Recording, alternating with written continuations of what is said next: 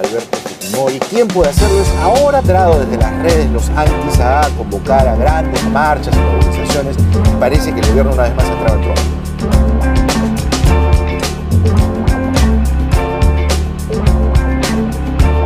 Siempre he estado en desacuerdo con la existencia del Tribunal Constitucional.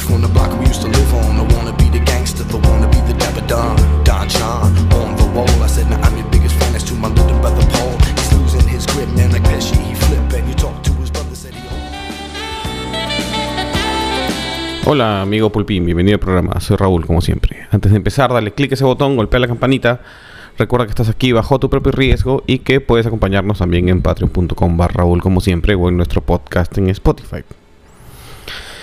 Y bueno, va a salir Fujimori. Y no voy a hacer un análisis de la sentencia ni nada de eso porque al final, al final es bíblico, ¿ya? Como todo en esta vida es bíblico hay un momento en que se acercan y le dicen a Jesús, ¿cuál es la parte más importante de los mandamientos de Moisés? Y Jesús responde algo así como, como los vio, como Moisés los vio que eran duros de corazón, les dio la ley. ¿Ya? Em, vamos a traducir eso, ¿no? Traducido es, como los vio que eran unos giles y que cada uno tiene morales relativas y ninguno se puede poner de acuerdo, entonces Moisés les dio la ley, les prefabricó la moral para que no estén discutiendo idioteces. ¿Mm? Eso es la ley. Pues. La ley es parte del contrato social, si quieren, ¿no? Entonces, no nos estamos matando a puñaladas por comida en guerras tribales porque existe la ley. Entonces, el tema de Fujimori es un tema que hace que, sobre todo la tribu de izquierda, se loquee, ¿no? Porque Fujimori debe morir en la cárcel, debe, debe sufrir igual como sufrieron las víctimas de, de, las atrocidades hechas en el gobierno de Fujimori. Entonces, mientras que hay una ley que es la ley, hay otra ley que es em, lex talionis, ¿no? La ley de talión, ojo por ojo, diente por diente. Entonces, cualquier fallo que vaya en contra de la ley de la venganza, ¿no? De la, del ojo por ojo, diente por diente, este, no va a funcionar, pues, en un, en un entorno tribal porque como eran duros de corazón, ¿no? Tuvieron que crear la ley. Entonces, claro, podemos discutir si la ley, si fue, si no fue. Yo creo que hay una sola cosa que es este realmente moral, ¿no? Y es que no se puede jugar con un anciano. Así el anciano sea un... lo que quieran, ¿no? Em, así el anciano sea un dictador. O sea, ya lo sacaron de la cárcel por segunda vez. Ahora ya no puede regresar. Ya está bajo ninguna circunstancia, porque que el indulto sea legal o no sea legal, si fue, si fue un intercambio, bla, bla, bla. Fujimori ahí no tiene. Fujimori no es el que ha estado él mismo negociando con esto. Llegado el momento, Kenji se irá a la cárcel por eso, pero a su viejo no lo pueden castigar por eso. Entonces ya está, ya salió y ya fue. Hay un tufillo de impunidad. Yo creo que después de tantos años de estar en la cana, es discutible, ¿no? Sí, claro, si tu familia estaba en la Cantuta o en Barrios Altos, ¿no? Que la historia de la Cantuta y de Barrios Altos no está tan clara como, como la gente de Juntos por el Perú la cree, ¿no? Este, empiecen leyendo el libro de Humberto Jara, de Ojo por Ojo. Em, eh, entonces, claro, las familias sí están este, afectadas y obviamente para ellos solo funciona eh, la reivindicación a través del sufrimiento de Fujimori, ¿no? Que bien merecido lo podría tener, pero está antes la ley, pues. Y es importante respetar los fallos, sea cual sea, sea el fallo que dice que no hubo fraude, o sea el fallo que dice que Fujimori tiene derecho a salir, ¿no? ¿Por qué? Porque si no respetas la ley, poco a poco se va demoliendo el Estado de Derecho y lo que viene es una asamblea constituyente, que se vayan todos, viene la revolución, porque ya nos volvimos todos mandriles. Ahora, yo siento la solidaridad con las víctimas, no entiendo, entiendo que hay cosas que simplemente no puedes perdonar. Lo que no entiendo es a gente como Sigrid Bazán. Sigrid Bazán nació en el 90, ¿ya? O sea, no tiene la menor idea de cómo era el país antes del 90. ¿Mm? Porque no existía Sigrid Bazán, no había nacido. Y como Sigrid Bazán, un montón de gente, ¿ya? No tenían ni idea cómo era el, cómo era el país antes del 90. ¿Se han preguntado por qué hay tantos fujimoristas de corte casi religioso? Ya, pues es porque había gente antes del 90 que vivía una pesadilla de inflación, de terrorismo, etcétera, etcétera. Y claro, llegó un chinito con su tractor y hizo lo que les gusta hacer a todas las tribus, pues los puso en filita y los fondeó. Entonces, em, terminó la pesadilla para un montón de gente. Y la gente le reconoce hasta el día de hoy eso. Ahora, de nuevo, Martin Luther King dice, no se pueden obtener victorias morales por medios inmorales. Y ese es el pecado de Fujimori, en realidad. Obtuvo una victoria moral, o, sea, obtuvo una victoria, ¿no? Pacificó al país si quieren, si quieren atribuirle eso, porque ahora también la leyenda, lo políticamente correcto es decir que no fue Fujimori, que fue y ya, él era el presidente, pues, ya, jódanse. Em, evitó la hiperinflación, ¿no? O sea, dio el shock, que era de Vargas Llosa, sí, pero él, él, lo dio. Entonces ya, jódanse, ¿no? Em, y esos son hechos tangibles, pues. Después jodió el Estado en el segundo gobierno, se robó la plata, este, los videos y todo lo que vino después también lo hizo. ¿Ya? Pero lo que vino a continuación no fue una pesadilla tan grande como la hiperinflación del 80 al 90. Por eso es que a la derecha básicamente le importa la economía. Porque la pesadilla 80-90 de hiperinflación fue tan fuerte que están curados de espanto. ¿Ya? Eso no lo vivió pues Sigrid Bazán. Para cuando Sigrid Bazán tenía tres años ya eso estaba resuelto. Entonces lo que sabe, lo sabe de la misma forma en que yo sé cómo fue lo de Velasco o lo de los incas. Se lo contaron o lo leyó. ¿Mm? La evangelizaron en su nombre. Entonces a mí me extraña muchísimo porque puedo entender que hayan fujimoristas fanáticos porque hay gente que nació en el 70, ¿no? Que tiene 50 años y se acuerda clarísimo cómo era sentarse en la radio, escuchar este cuánto iba a costar el dólar hoy día y el pan costaba una cosa en la mañana y una cosa en la tarde, ¿no? Éramos básicamente Venezuela. Y escuchaba los coches bombas, ¿no? Yo escuché desde mi casa, se escuchó el solgas de la avenida Aviación, ¿no? Y cuando recién nos mudamos a La Molina, escuchamos una vez balazos porque se metieron por los techos de una casa y se metieron en una casa los terroristas.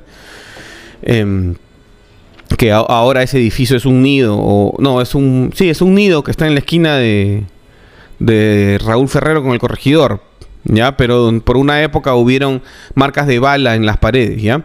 Y todo eso no nos lo contaron, pues todo eso lo vivimos, entonces no te puede hacer, no necesariamente eso te vuelve fujimorista, pues, pero te crea la duda de si Fujimori realmente es o no es. Yo creo que no es, pues. O sea, no, no es un justiciero, no es un reivindicador, no es el mejor presidente de Perú. No, no es, no es. Es un criminal, pero por ladrón, por corrupto, por esto. Pero que de ahí a que sea un genocida, esto, que se, merezca morir en la cárcel para calmar los ánimos tribales de los otros, no, no me compro ese pleito. Entonces, ya salió, pues. Ya salió y es una lástima. Y es un fallo judicial también. Y los fallos judiciales se tienen que respetar en el Estado de Derecho, pues que se haya conseguido de una forma irregular no limita el derecho de Fujimori a que no lo vuelvan a meter en la cárcel, pues porque eso es traumático. Entonces, no puedes por... O sea, si quieren hacer justicia respecto al indulto, tienen que meter a la cárcel a Kenji. Y Kenji se va a ir a la cárcel. Porque es flagrancia, pues. O sea, no sé cómo no está en prisión preventiva. Tarde o temprano Kenji se va a ir a la cárcel. Y Keiko también. Porque Keiko también tiene cuchipanas por todos lados y el juicio oral empieza a fin de año. Entonces, yo no sé ¿Quién dirige la estrategia de esta gente, en verdad? De, la derecha, en verdad.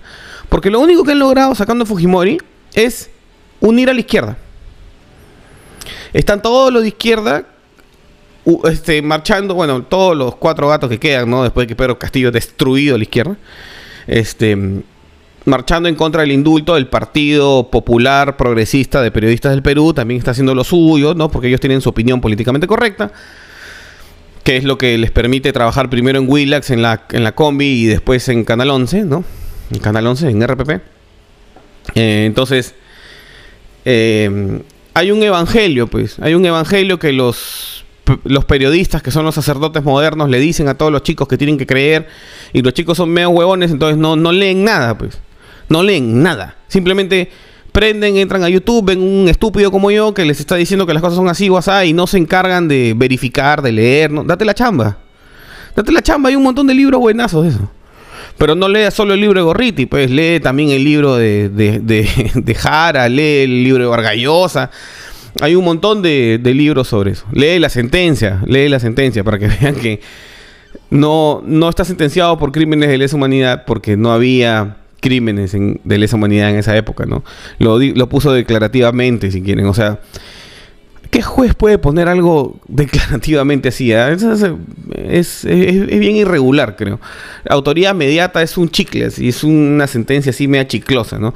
¿Por qué?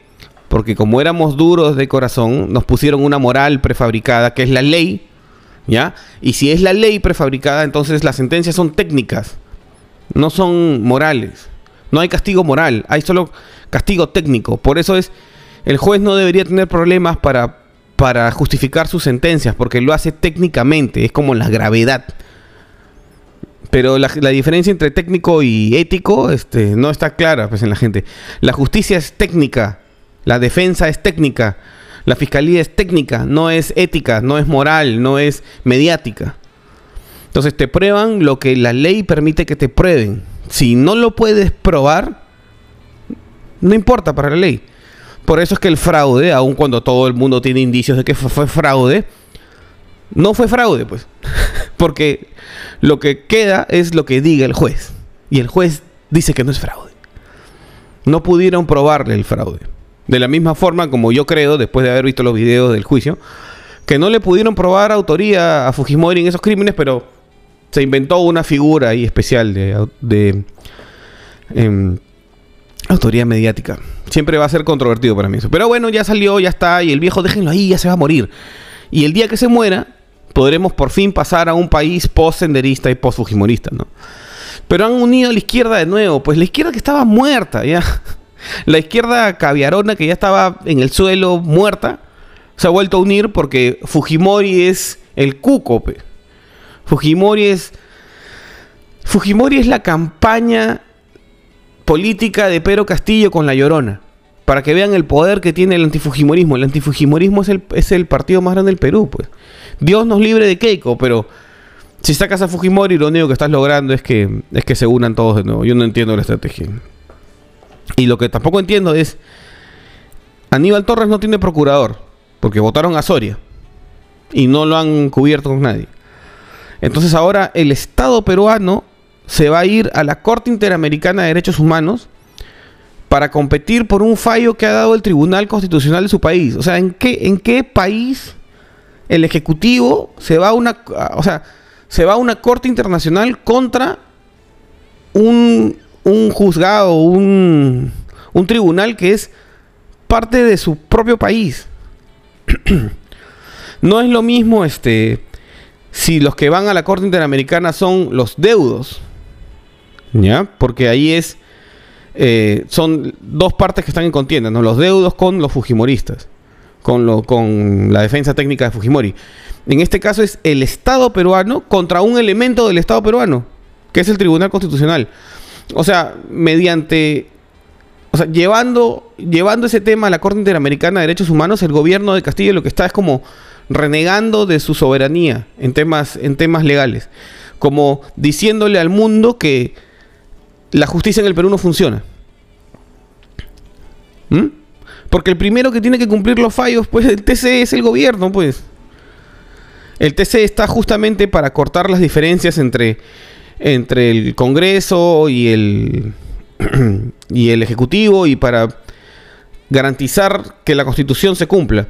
Pero si el Ejecutivo está llevando al TC a un tribunal internacional, entonces es como que le estuviéramos diciendo al mundo que no servimos pues para gobernarnos a nosotros mismos, pero nadie parece reparar en eso. Y encima cómo lo va a llevar si no tiene si no tiene procurador?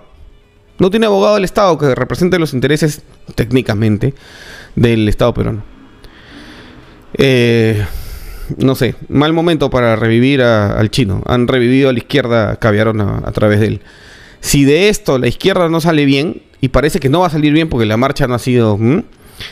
Ya, sí, ya se acabó. Ya estamos realmente en un mundo post-fujimorista. Eh, yo creo que la marcha no, No pasó nada. Eran, eran cuatro gatos. O sea, sí, claro, siempre hay cinco practicantes, cinco este, bachilleres de sociología en todas las regiones del Perú que quieren marchar, pero también hay fujimoristas. Pues. Entonces, no, no, no fue una marcha multitudinaria. Pero yo creo que en realidad la gran masa de peruanos dice, ya, carajo. Ya lo sacaron, déjenlo en paz, que se muere el viejo y ya. Y olvídense, pasemos a otra cosa. Pasemos otra cosa, porque nos están robando, pues. Nos están robando por todos lados, nos están bolsiqueando y están pensando en el indulto. Ya, ya no, ya. Esa es prioridad dos ahora. Déjenlo al viejo que se muera. Así estamos. Que estén bien.